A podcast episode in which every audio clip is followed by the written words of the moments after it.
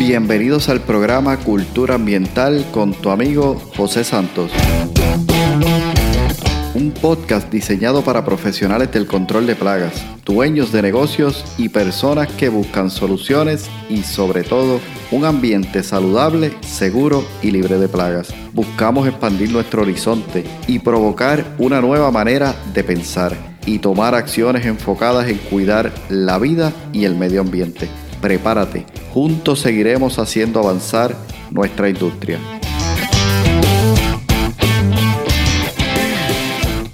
Hola, ¿qué tal? Bienvenidos al episodio número 4.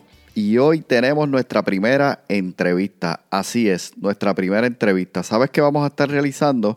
Una serie de entrevistas a personas influyentes dentro de la industria del control de plagas. Y hoy damos inicio a esa serie. Nuestra primera entrevista es un invitado y esta entrevista es una entrevista de lujo. Estoy refiriéndome a Lucas Heisman. Él nos visita desde la Argentina. Tuvo a bien decir que sí a, la invitación que estuvimos haciéndoles para participar del programa Cultura Ambiental. Y de hecho, me siento súper honrado de tenerlo como un primer invitado porque de alguna manera, y vas a estar escuchando esto en la entrevista, Lucas fue una persona que inspiró, porque considero que Lucas es una persona que inspira a las personas a que puedan hacer algo diferente. Lucas inspiró a que este programa, este proyecto que estás escuchando hoy, se diera. Para mí ha sido un honor, Lucas, tenerte como primer invitado. Realmente estoy súper agradecido por todo lo que has compartido con nosotros en la entrevista y además gracias también por la aportación que haces para que este proyecto siga hacia adelante en desarrollo. Te invito a que puedas escuchar esta primera entrevista con Lucas Heisman y te cuento un poco, no quiero eh, abundar mucho porque quiero irme directo a la entrevista, pero quiero que sepas que Lucas, como mencioné, nos está visitando desde la Argentina, es un pest blogger, es fundador y creador del International Pest y realmente eh, es una persona que tuvo a bien hacer una, un proyecto nuevo en medio de una crisis como la que hemos estado pasando de la pandemia. Estuvimos hablando de cómo surge el International PES, estuvimos hablando sobre los colegas, la importancia y el significado que esta palabra tiene para él, de sus experiencias dentro de la industria del control de plagas y, todo, y cómo también construir oportunidades para poder seguir desarrollando, ¿verdad? Eh, tanto a nivel del negocio como persona dentro del negocio que estamos trabajando o en la industria en la que estamos. Quise llamarle a esta entrevista Sabiduría, Experiencias y Libertad con Lucas Heisman. No quiero abundar mucho más, pero sí quiero que escuchen la, la motivadora e inspiradora entrevista que le hemos hecho a Lucas Heisman. Sin más que decir, te dejo con la entrevista y regreso al final para unos comentarios finales. Comencemos.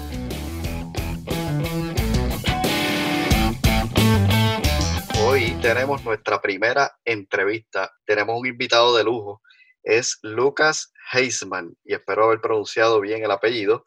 Heisman. Eh, Lucas nos acompaña desde Argentina. Y Lucas es eh, Blogger, es creador y fundador del International Pest. Y hoy va a estar conversando con nosotros. Y lo que queremos con todo esto es poder extraer la sabiduría que ha ido aprendiendo Lucas a través del tiempo, con la experiencia que tiene tanto en el control de plagas como en el desarrollo de plataformas y proyectos para poder unir y llevar nuestra industria a un próximo nivel. Así que demos la bienvenida a Lucas Heisman. ¿Cómo estás, Lucas? José, ¿cómo te va? Muchas gracias por invitarme a tu programa Cultura Ambiental. Te felicito. Sé que lleva un gran esfuerzo hacer esto y la verdad que admiración por lo que estás haciendo. Muy contento que me hayas invitado. Gracias, Lucas. Gracias por, por esas palabras y por unirte también y por ser el primer invitado a aceptar el reto de, de participar en este podcast. Sabes que de alguna manera tú tienes que ver en este proyecto, ¿verdad? En el lanzamiento, porque cuando vino la pandemia, y de eso vamos a hablar un poquito más adelante, eh, yo vi cómo tú fuiste sumando esfuerzo para lograr ciertas cosas este, a través de todo lo que iba sucediendo, ¿no? Creo que, que fuiste un pilar en ver la pandemia no como un problema, sino buscando soluciones para ella. Y has logrado cosas que para mí parecen eh, sumamente excitantes y, motivadoras para seguir hacia adelante. Y yo traía una idea de crear algo que no sabía qué en ese momento y con todo el proceso y el paso del tiempo despertó en mí la idea, la iniciativa de crear un podcast. Así que siéntete parte de cultura ambiental. Qué bueno. Es, es, algo, algo precioso, porque sí, uno creo que tiene que enfocarse eh, justamente en lo positivo, ¿no? O sea, diría Facundo Cabral que si uno habla de sus enemigos, terminan conociendo más a sus enemigos que a uno mismo, así que te agradezco que me invites para, para hablar un poco de, de cómo surgió esto y todo. Excelente, excelente. Pues como mencioné al principio, básicamente queremos, ¿verdad? A manera de, conversación, sentirnos como dos amigos que nos sentamos, en mi caso a tomarme un café, en tu caso supongo que un mate, eh, conversar. Un mate, puede ser. Y, sí, y pasarla bien, pero dentro de toda esa conversación poder extraer, ¿verdad? Esa, esa sabiduría que yo llamo que cada uno de nosotros tenemos, incluso aún sin saberlo y podemos ayudar a muchas personas dentro de la audiencia. Y me gustaría preguntarte, o que comencemos más bien, eh, hablando un poquito de ti, ¿qué quieres contarnos? Cuéntanos quién es Lucas Heisman, qué hace, cómo se inicia en el control de plagas y hasta dónde eh, ha sentido esa motivación de seguir eh, inspirado, ¿verdad? Para crear, por ejemplo, espacios como lo que es el International PES. Bueno, eh, ya que cuando me presentabas dijiste algo sobre la sabiduría, que la verdad que eh, no, me, considero sabio, pero sí eh, voy a tomar las palabras de un amigo que me preguntó una vez, ¿sabes cuál es la diferencia entre la inteligencia y la sabiduría? Yo la verdad que me quedé callado, le digo, no. Me dice, inteligencia es cuando uno aprende de uno mismo que en general uno aprende de los errores y de las maneras que más aprendemos es enseñando, ¿no? Ahí te das cuenta que no sabes nada, entonces eh, tratas de buscar información. Y la sabiduría es aprender de otros, de los demás, incluso de los errores de los demás. Y, en eso eh, también, ahora sí adentrándonos más al International PES, hay mucho en el International PES, que es un nuevo canal de comunicación, le cuento para quienes no lo conozcan, los colegas, hoy en día un canal de YouTube en donde lo que hago es compartir información que me envían otros colegas.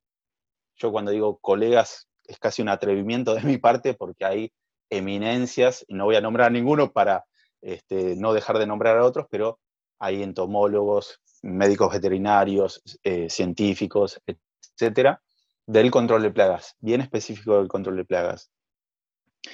Y con, hablar con ellos, eh, sumado a las, a las clases que nos han dado en todos estos años, he aprendido mucho, ¿no? Ahí es donde tiene fuerza el International PES, en dos cosas quizás, en la novedad, porque surge de la nada, en una pandemia que nos tomó a todos por sorpresa, o sea, en la parte de Sudamérica nos dio unos meses más, eh, porque, digamos, esto arrancó, como todos saben, a finales de 2019 y aquí nos agarró fuerte, nos tomó fuerte en eh, febrero marzo, pero por sorpresa, claro, ¿no?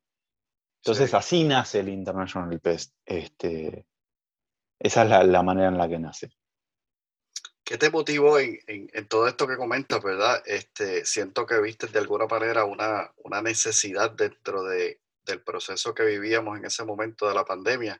¿Qué te motivó a, a, dar el paso, porque muy bien pudiste haber visto la necesidad, pero no necesariamente eh, tomar, digamos, acción ante lo que estabas viendo, porque muchas veces, y como comentaba yo al principio de, creo que en el episodio número uno, eh, a veces tendemos a postergar por el hecho de que buscamos perfección.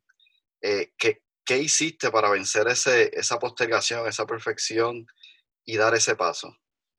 Me encanta esa, esa pregunta.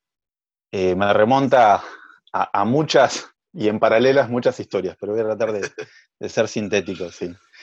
Eh, la iniciativa nació de una pregunta que surgió en medio de, remontémonos y pongámonos en contexto mundial de la pandemia, ¿no? O sea, había mucha incertidumbre, podría decir, sin exagerar, que había miedo, eh, encierro, cuarentena, la primera cuarentena real así en, mi vida. eh, estado de sitio, se, se nombraba palabras que yo había visto en películas nada más, ¿no? Entonces, una pregunta también vino a mí que fue, ¿qué puedo llegar a hacer yo? O sea, ¿qué puedo seguir haciendo para ser feliz incluso en cuarentena? ¿Sí? Me pregunté, ¿qué pasaría si esta cuarentena no terminase nunca? O quizás, si uno enferma o etcétera, ¿qué puedo seguir haciendo sin salir a trabajar? Que es lo que en forma nativa hago siempre desde mis 15 años de edad en el control de plagas. O sea, estoy acostumbrado a salir e ir a trabajar. Y ahí, este, junto con, como recién mencionabas, una necesidad de administrar grupos de WhatsApp de controladores de plaga y veía que ninguno sabía de desinfección. Nosotros sabíamos de organismos más grandes, macroorganismos, o sea, roedores, cucarachas, bichos, pero de desinfección era poca la información que teníamos y de COVID cero. Entonces ahí fue que dije, bueno, capacitarme y también, eh, bueno, esto de, compartir la información. Teníamos que empujar entre todos para adelante, no solo en control de plagas, ahí fue algo a nivel mundial, ¿no? Así que, bueno, empezó a surgir esta cuestión de improvisada, de moderador, con la única finalidad de ayudar a quienes sí estaban capacitados, ingenieros agrónomos, etcétera, que tenían información, a llevar la información. Pasé a ser una suerte de canal porque justamente empecé a canalizar toda esa información, conocía bien acerca de WhatsApp y cómo funcionaba, organicé grupos de WhatsApp, después me fui interiorizando en Zoom, mis primeros Zoom fueron un desastre, los que siguieron también fueron un desastre, pero ya conocía la plataforma, así que, este, bueno, eso fue, ¿no? O sea, poder justamente romper esas barreras físicas de las cuatro paredes en las que yo vivo en un departamento, en un eh, lugar muy, muy pequeño, este, y, fue saltar hacia un sueño, paradójicamente. O sea, fue romper las barreras de, digamos, de los límites de los países, las fronteras, y comunicarme con grandes en, el control de plagas de otros países que yo no veía hace muchos años, maestros que, había tenido. Así surge. Wow, tremendo. Me cuentas esa historia y, y me inspiras aún más porque es que yo pienso que los grandes líderes son aquellos que realmente se lanzan, ¿no? En, el momento que se necesita de esa persona que sea quien dirija. Y muchas veces esa persona que se lanza no tiene todas las capacidades, todas las cualidades que quisiéramos o, se pensaría que se debe tener, pero sin embargo es la persona que lo hace y, revoluciona, ¿no? Hasta cierto punto yo creo que eres un revolucionario en el buen sentido de la palabra. Eh, tomaste acción, lo pusiste en, blanco y negro, ¿no? Lo llevaste a, la ejecución, que es la parte importante de todo esto. Así que por ese lado te, felicito y he visto, ¿verdad? El resultado que eso ha tenido en, todo lo que estuvimos eh, aprendiendo a través de la pandemia. Para mí fue haber tomado un curso universitario en casa y en corto tiempo, realmente eh, extraordinario. Es que eso me, recuerda un poco a una, frase que escuché que es el error tipo 2, por ejemplo, lo que me pasó a mí. Porque yo hice todo mal, pero me salió bien. En general, uno cuando hace las cosas mal, te sale mal. Hacer las cosas mal, el resultado es malo. En mi caso, porque no es que yo me lancé, sino que me empujó la misma pandemia, entonces no tuve, no tuve la, el tiempo para pensar en la perfección. Claro, dije, esto hay que hacerlo, o sea, cuando me di cuenta ya lo estaba haciendo, pero porque la, situación me puso ahí, digamos, ¿no? Entonces, eh, claro, cuando, cuando me di cuenta ya estaba en la pileta tratando de nadar.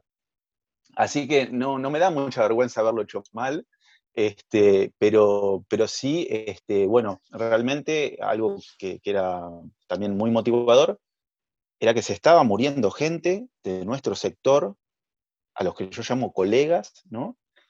Este, y ahí fue como que realmente a veces uno se paraliza por el miedo o por no tener las cosas listas. Pero bajo tanta presión, se activa algo que uno es como que, no sé, como le debe pasar a los padres que por sus hijos, o sea, les sale una fuerza interna que no la tenés. Este, por eso me animé. Yo suelo ser una persona bastante tímida, pero bueno, esa situación hizo salir algo y, y me lancé a hacerlo mal, pero hacerlo. Yo ahí este, solía repetir una, frase que era, eh, la peor gestión es la que nunca se hace. ¿sí?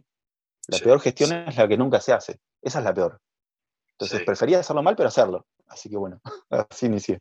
Sí, súper, y te felicito. Y de hecho recuerdo esa historia que, que comentabas, no sé si, si quieres hablar al respecto, pero recuerdo esa, esa de las primeras charlas que tomamos con, que también estaba Jorge Morales, eh, y comentaban la historia, ¿verdad? De, que buscabas un colega y este colega pues habría eh, pasado. No sé si quieras comentar al respecto.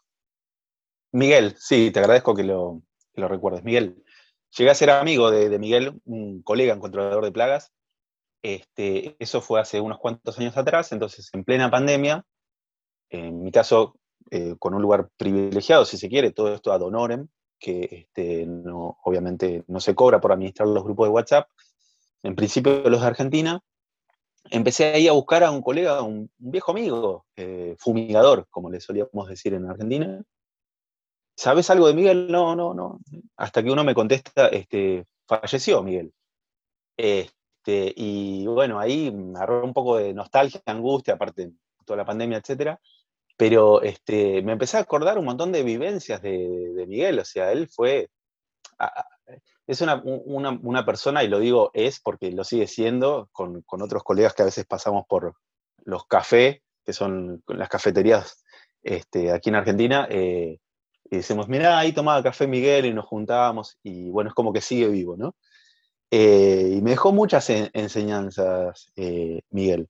Entonces, eh, justamente él me fue enseñando esto, de que si sos dueño de una empresa de control de plagas y no tenés tiempo para tomarte un café con un colega, es que todavía no sos dueño de nada, decía. Tenía esas frases excelentes, ¿no? Como diciendo, ¿cómo no tenés tiempo? El tiempo tiene 24 horas para todo. O sea, no te estás haciendo el tiempo para venir a tomar un café conmigo. Eh, entonces, bueno, yo tomé litros de café con Miguel, a pesar de que el café no me cae muy bien. Eh, y, sí, ahí uno termina aprendiendo con la excusa del control de plagas, en mi caso, aprendí acerca de cosas de la vida, porque nadie te enseña, o sea, en el colegio no nos enseñan cosas de la vida eh, acerca del, cariño entre la, amistad entre los hombres, este, entre algunas cosas que uno se va haciendo en la vida, ¿no?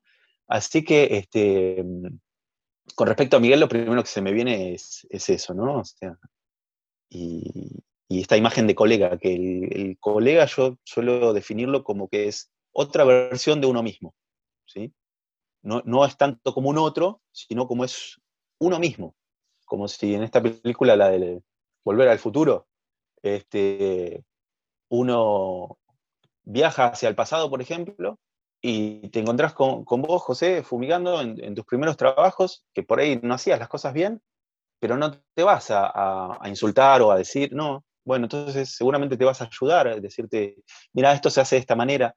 Entonces, no verlo como una otredad, no como un otro, al fumigador, no como competencia, sino como, como a uno mismo, como a mí mismo pero por ahí tengo menos información, por ahí tengo menos experiencia, por ahí tengo menos antigüedad.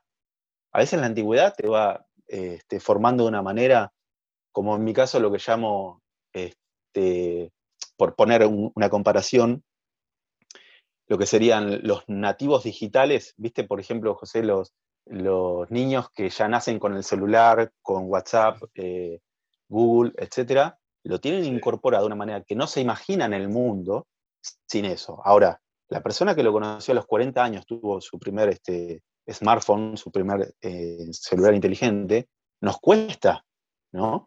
Bueno, una comparación, salvando las distancias, es cuando yo inicié a mis 15 años en este sector de control de plagas. Entonces, la edad, a los 15 años uno está interesado por este, ponerse en pareja, este, por este, salir a, bailar, a divertirse, pasarla bien. Y yo ahí empezaba con mis primeros trabajos de fumigación, entonces quedé formateado de una manera tal que no puedo ser objetivo cuando miro el mundo y cuando miro nuestro trabajo. Ahí hay un poco una cuestión indomable para mí, que es un entusiasmo que a veces es como que estoy pasado de energía, ¿no? Como el control de plagas para mí por momentos es como todo. Este, así que eh, eso ya me definió un poco como lo que sería un nativo digital, el que nació con la tecnología, en mi caso es nativo controlador de plagas, o sea, A mí me hablas de un bicho y yo ya lo miro como controlador de plagas, no lo veo como este, un chico que, de 16 años que yo ya tenía un año de antigüedad en control de plagas. Sí, cierto, cierto. Y fíjate, y mencionas que comienzas a los 15 años en la, en la industria del control de plagas. ¿Qué, ¿Qué, te gustó? ¿Qué te atrajo? ¿Qué viste que, que te despertó curiosidad entrar en este, en este campo? Bueno, eh, en principio lo que más me gustó fue la libertad, ¿sí? O sea, en general, porque la toma de decisiones sobre lo que había que hacer pasaba por mí. O sea, lo hiciera mal o lo hiciera bien. Entonces, ese desafío de investigar para ver lo que tenía que hacer, realmente era como una adrenalina, que no me dejaba dormir la noche anterior. Entonces, por ahí, este, claro, la noche anterior, como nunca había ido a ese domicilio, porque nosotros estamos hablando por ahí, este, muy poniendo el foco como si nos estuviera escuchando un controlador de plagas. Pero para el que no se dedica al control de plagas, muchas veces, por no decir siempre, vas a un domicilio nuevo que nunca fuiste, quizás una parte de la ciudad que no conoces. Entonces, yo lo que hacía para calmar esa, ansiedad, a veces a la noche, el día anterior, iba y miraba la casa por fuera, o miraba el domicilio, me fijaba en un mapa, porque estoy hablando hace 25 años atrás. Yo a veces, José, digo en chiste, en una forma de broma, que tengo más años de controlador de plagas que de Lucas. Hoy en día tengo prácticamente 40 años, tengo 25 años de antigüedad y 15 años de Lucas sin el control de plagas. Entonces, imagínate que, no sé, 16 años y tenía que ir a un lugar, iba y miraba y trataba, bueno, todo eso, ¿no? Este, en la parte de control de plagas era todo distinto, eh, que el entorno, incluso ahora que ya tengo más antigüedad, yo hago una diferencia entre antigüedad y experiencia. Experiencia es, hay, hay empresas que están muy experimentadas, gente que ha estudiado, que sabe mucho, y otra cosa es antigüedad. Igual la antigüedad va labrando como un surco que te hace ir aprendiendo, ¿no? Una diferencia como era lo esto de inteligencia y sabiduría, digo. Eh, en mi caso digo experiencia porque no, tengo, eh, digo, tengo antigüedad, pero no, tanta experiencia, ¿no? Y a lo que iba es que este, son necesarias las dos cosas. Porque por más que vayas a atender, como en mi caso que eh, me dediqué mucho a Blatela germánica, un tipo de cucaracha, una cucaracha chiquitita. Por más que vayas a hacer al mismo cliente después de un año Blatela germánica, va a estar en distintos lugares. Entonces es volver a aprender todo el tiempo. Todo el tiempo, el entorno va variando, por ahí hay gente distinta en la casa. Eh, y eso es un desafío constante, es un volver a aprender todos, todos los días, todos los días. Como es un oficio, justamente se va haciendo camino al andar, este, y yo creo que hay que tomarlo con mentalidad de principiante, ¿no? O sea, y se vuelve a aprender todo el tiempo, por lo menos en este oficio. Sí, definitivo, me encanta. Tomarlo todos los días con mentalidad de principiante, sí, como quien debe aprender para poder ejecutar y llevar su tarea eh, con bien. me, parece genial, incluso eh, comparto contigo, ¿verdad? Esa, esa satisfacción que da el, saber que al, día siguiente vas a ir a un lugar nuevo, personas nuevas y un reto nuevo. Eh, es impresionante y también la libertad que nos da el trabajar en este, en este campo. Pero también es cierto que no todos los días, ¿verdad? son iguales o tenemos dificultades o de igual manera somos personas que tenemos nuestros retos y nuestras situaciones a nivel personal, emocional y demás. ¿Cómo, ¿cómo hace Lucas para mantenerse motivado? ¿Qué, ¿Qué, piensa que es la motivación y cómo la toma como parte de su día a día? Bueno, voy a tratar de ser bien concreto en eso porque eh, si no puede generar confusión. Una buena forma de definir la motivación es tener motivos. La, misma palabra te lo sugiere, motivación, motivos. Porque suele confundirse la motivación con el ánimo. Entonces este, hay un muy buen eh, video que lo vi en, YouTube, el, libro es gratuito, incluso está en mi canal, este, hice una video reacción sobre eso, y aclara esta diferencia de que, por ejemplo, uno puede escuchar un podcast y, darse ánimo. Tomarse un mate o un café y vas a estar más animado, por ejemplo, ¿no? A los que los anima, los que nos despierta, los, los excita. eh, hacer ejercicio y seguramente después te das una ducha, un baño y estás renovado. Pero la motivación es otra cosa, ¿no? La motivación incluye dos, para ser también bien conciso, planificación y cariño, afecto. afecto por lo que haces, eh, por las personas con quienes las haces, ya sean clientes, tus colegas. Ahí yo creo que hay una fuente inmensa. Si nosotros nos podemos unir entre nosotros, inmensa la fuente que tenemos ahí para potenciarnos, ¿no? Y claro que en la, planificación también incluye el dinero, incluye muchas cuestiones, el, estudiar, el aprendizaje. Entonces, porque si no uno puede ir de, motivación en motivación como si fuera por una montaña rusa. ¿no? Este, este, este juego de parque de, diversiones que subes y bajas, subes y bajas, subes y bajas. Y muchas veces no vas a estar motivado, ni aunque te tomes tu café, por cuestiones personales, por cuestiones de salud. Entonces ahí es donde la planificación creo que entra y la disciplina también, o como eh, vos habías dicho también algo increíble, que fue este, muy clarificante en el que nos falta cuando te había preguntado, tener también un objetivo claro, ¿no? Porque si no uno, si no tiene hacia dónde ir y no tenés un plan, terminas haciendo lo que podés. Sí. Y a veces eso juega en contra. Sí, muy cierto, ciertamente. Eh, Sabes que ahora que, que mencionas, ¿verdad? aquella pregunta que tú eh, tomaste a bien hacer para las entrevistas de, del International PES, eh, ¿qué nos hace falta como industria? En el podcast anterior, pues estuvimos eh, hablando sobre eso. Yo lo que hice fue que recogí un poquito los puntos principales que, que compartían nuestros colegas y al final también compartí el, el audio de la entrevista. Ah, qué bueno. Y, ahora repasando o mencionando eso, me surge la idea de hacerte a ti la pregunta. Eh, ¿Qué tú crees que nos está haciendo falta como, como industria de control de plagas para crecer? Bueno, lo primero, eh, yo creo que ahí tiene que tratar de hacer un diagnóstico, como cuando vas al médico, ¿no? Eh, yo, esta pregunta, el que nos falta, la tomaba porque eh, justamente es casi como un mea culpa, un revisar, porque el controlador de plagas puede hacerse esa pregunta. Pero para el que está iniciándose, te dice, no sé, qué me falta porque todavía no hice nada. Entonces, cuando vas al médico, claro, primero te hace un análisis de sangre. Entonces, en esto yo intentaría eh, ver eh, en, qué momento estamos hoy de, la industria.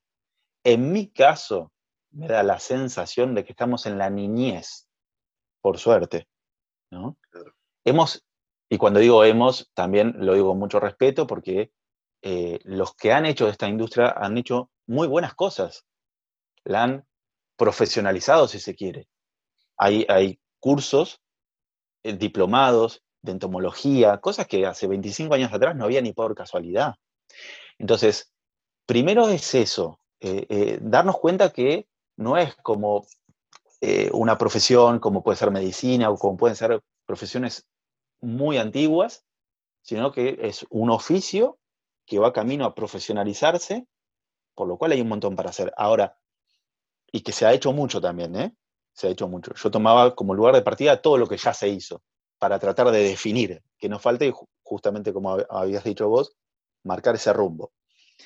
Algo que en puntual a mí me parece que tenemos que aprender de, las plagas, en este caso de las hormigas, Linepitima humile, la hormiga argentina, puede ser un ejemplo, o cualquier especie de hormiga, que tienen un comportamiento eusocial, EU significa verdadero, social, son eh, verdaderas eh, sociedades donde ahí cada una aporta su especialidad.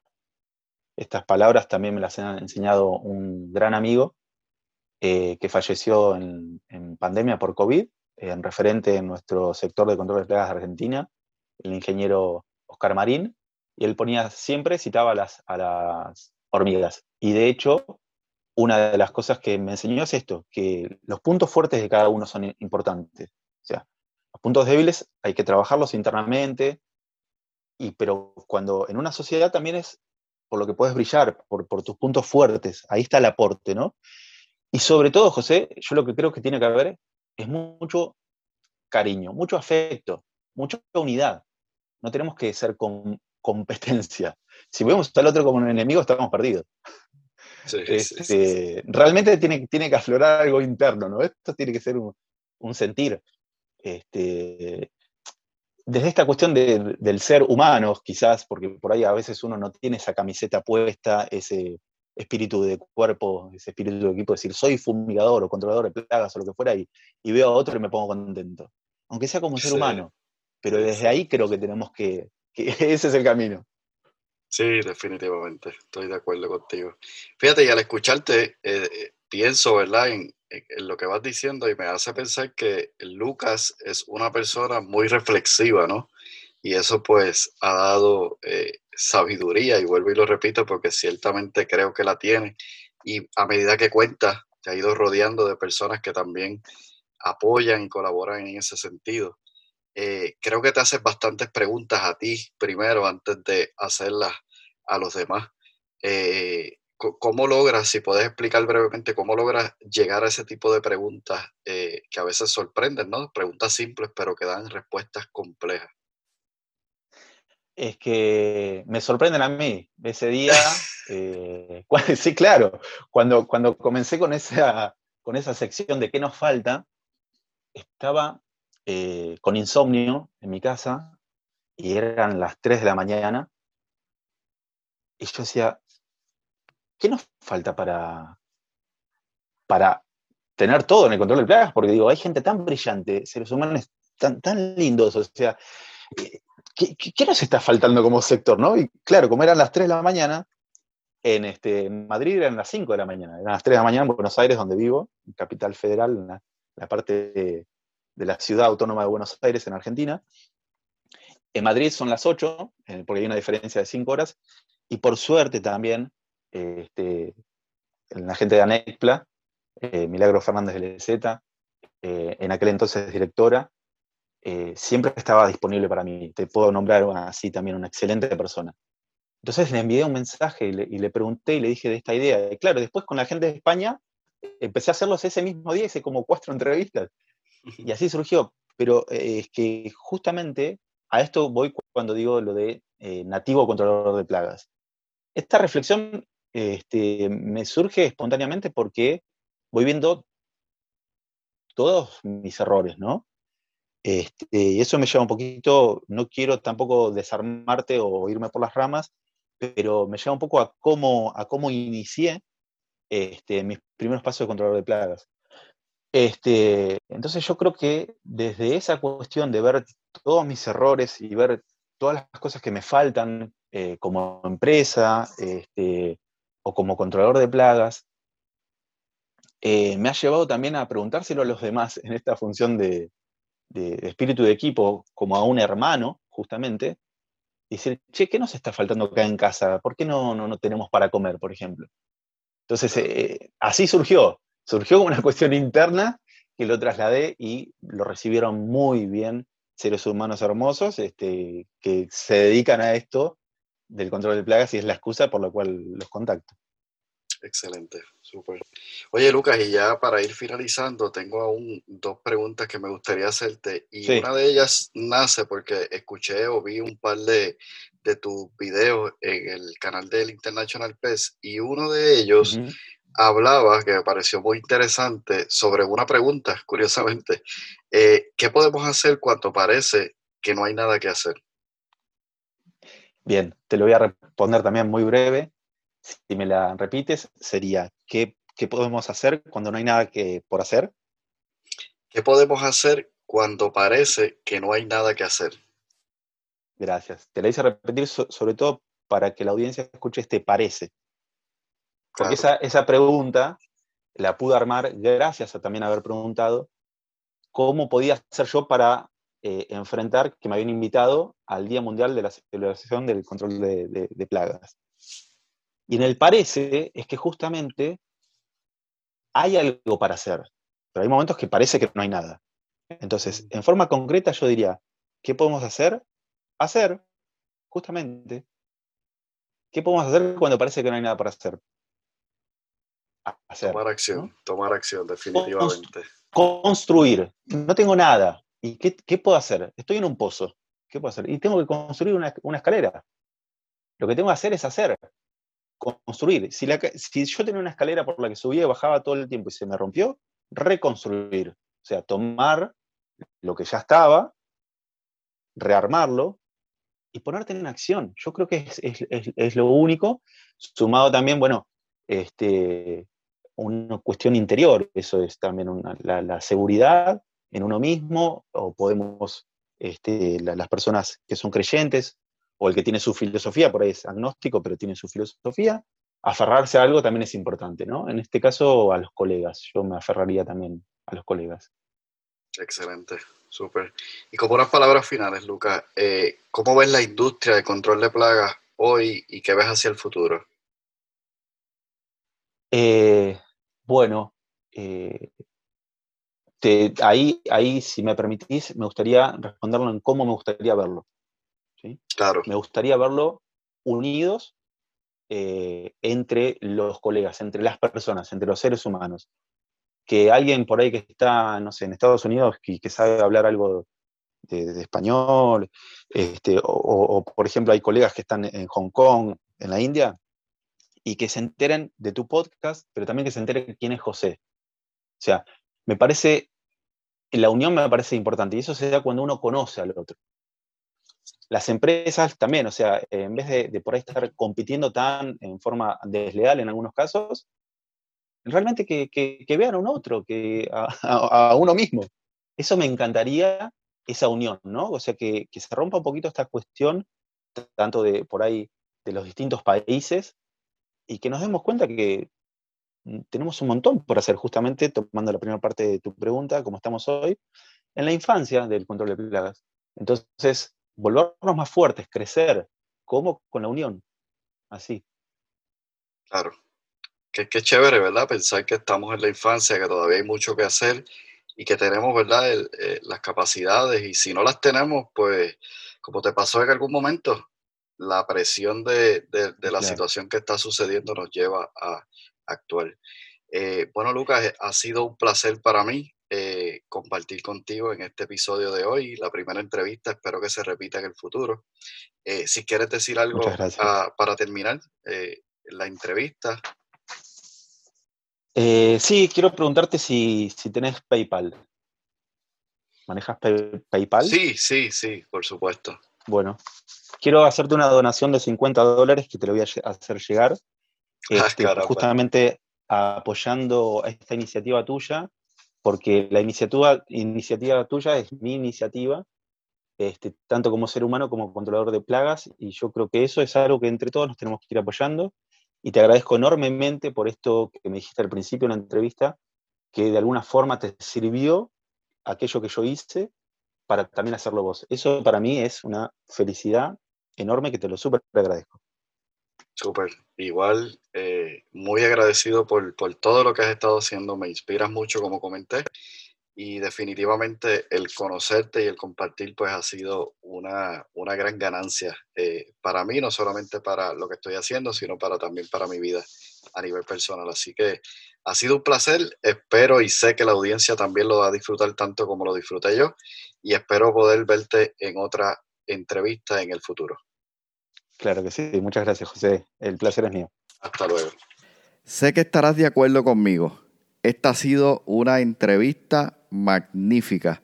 Yo ciertamente la disfruté muchísimo, no solo hacerla, sino estar sumergido escuchando a Luca, ¿verdad? Cada respuesta que nos daba, creo que hace muy buena justicia al título que le he dado a este episodio de Sabiduría, Enseñanza y Libertad con Lucas Seisman. Para terminar, me gustaría eh, decir unas palabras finales. Me gustaría dejarte dos preguntas en las que debes reflexionar. Recuerda la historia de Miguel, la que estuvimos hablando en el episodio. Miguel tomaba el tiempo para tomarse un café con sus colegas. Aprovechaba ese momento para llevar enseñanza, sabiduría, compartir con ellos y seguramente él también aprendía en este proceso. Hoy quiero preguntarte, hacerte aquella misma pregunta que Lucas nos dejaba en el programa. Eres dueño de un negocio de control de plagas, pero aún no tienes tiempo para tomarte un café con un colega. ¿Por qué? ¿Qué estás haciendo? ¿Qué deberías estar haciendo para que eso se dé? Recuerda que hay cosas esenciales e importantes dentro de nuestra vida a las cuales nosotros debemos prestarle atención. Y yo considero y estoy de acuerdo con Lucas en que esta de tomar tiempo para compartir con los colegas, los amigos, es de suma importancia. Te planteo el reto de que pienses qué está pasando que tú no tienes ese tiempo para compartir con tus colegas, tomarte un café, compartir experiencias, compartir situaciones que no le dejan seguir hacia adelante. Piensa y reflexiona sobre esto y ojalá y ayude a que puedas hacer cambios positivos en tu vida. Además, nos mencionaba y fue un impacto para mí el tema de la mentalidad de principiante. ¿Cómo está tu mentalidad de principiante? ¿Estás realmente tomando las cosas como si fuese la primera vez que las ves para poder aprender de ellas? ¿O estás pensando como aquella persona que lo sabe todo y no hay nada más que aprender, por lo tanto, ya estás hecho? Ojalá y esto también te inspire a repasar y pensar y reflexionar sobre qué cosas deberías hoy mirarlas como una mentalidad de aprendiz, como si fuera la primera vez que estuvieras tratando con ellos. Y por último, me gustaría invitarte a que si este episodio y los episodios anteriores han tenido un buen impacto en ti y el contenido entiendes que es de calidad, un contenido de excelencia y que puede ayudar a otras personas, que lo compartas. Comparte el enlace culturaambientalpr.com o aquellas plataformas que estés utilizando para que muchas más personas puedan llegar a recibir este contenido y podamos seguir llevando muchas más enseñanzas a aquellas personas que nos escuchan como tú. Ha sido un honor para mí tener conmigo hoy a Lucas, traerlo para que tú puedas escucharlo, conozcas más de él. Y de igual manera te invito a que estés pendiente a las próximas entrevistas que vamos a estar realizando. Serán de igual impacto, igual de maravillosas y de magníficas. Estamos trabajando en hacer muchas entrevistas para que no sea solo yo quien hable contigo, sino que puedas encontrar a otras personas que han estado en tu misma situación, en tu misma posición y han estado haciendo cosas que los ha llevado a tener éxito en lo que ellos se han propuesto. Así que si te parece bien, comparte esta información con otros. Si te parece súper eh, deja una reseña, deja comentarios, porque esto también permite que las plataformas coloquen este podcast en una posición donde muchas más personas lo puedan ver. Así que te dejo, me despido, pero quiero decirte, como siempre te digo, recuerda que juntos seguiremos haciendo avanzar a nuestra industria. Bendiciones. Has escuchado el podcast Cultura Ambiental. Para más información visita nuestra página web culturaambientalpr.com. Allí encontrarás información sobre este tema y sobre otros temas de interés. Cultura ambiental, impactando la industria del control de plagas.